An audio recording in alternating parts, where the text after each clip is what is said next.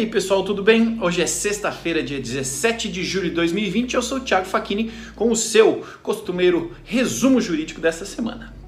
Cooperação técnica permitirá integração entre sistemas processuais entre STJ e AGU, com o objetivo de ampliar o uso de meios eletrônicos ah, nas ações judiciais, automatizar os fluxos de trabalho e diminuir o tempo de tramitação processual, o Superior Tribunal de Justiça e a Advocacia Geral da União firmaram um acordo de cooperação técnica para intercâmbio de informações em processos e a integração entre os sistemas das duas instituições, com a utilização do Modelo Nacional de Interoperabilidade.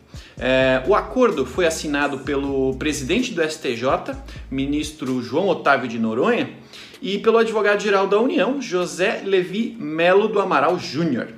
Segundo Noronha, a integração dos sistemas é, processuais, obviamente, das instituições, terá impacto significativo na melhoria da prestação é, do serviço jurisdicional pelo STJ. Bom, Justiça do Trabalho é, implanta a versão do malote digital disponibilizada pelo CNJ. A Secretaria de Tecnologia da Informação e Comunicação do TST disponibilizar, disponibilizará para toda a Justiça do Trabalho uma nova versão do sistema Malote Digital. O CNJ, o Conselho Nacional de Justiça, que é responsável por manter o sistema, disponibilizou essa versão para corrigir funcionalidades que apresentavam um funcionamento uh, inadequado e trazer melhorias para o sistema. Legal?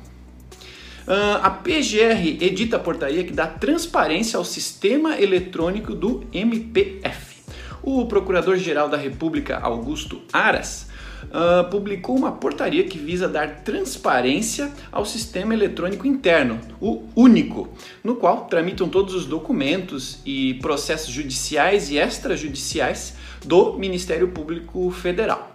A portaria extingue a figura do controlador, que permitia antigamente a alguns usuários e pessoas designadas por, por eles acesso exclusivo a determinados expedientes, eventualmente ocultando-os, inclusive, do procurador natural do caso e da Corregedoria Geral do MPF.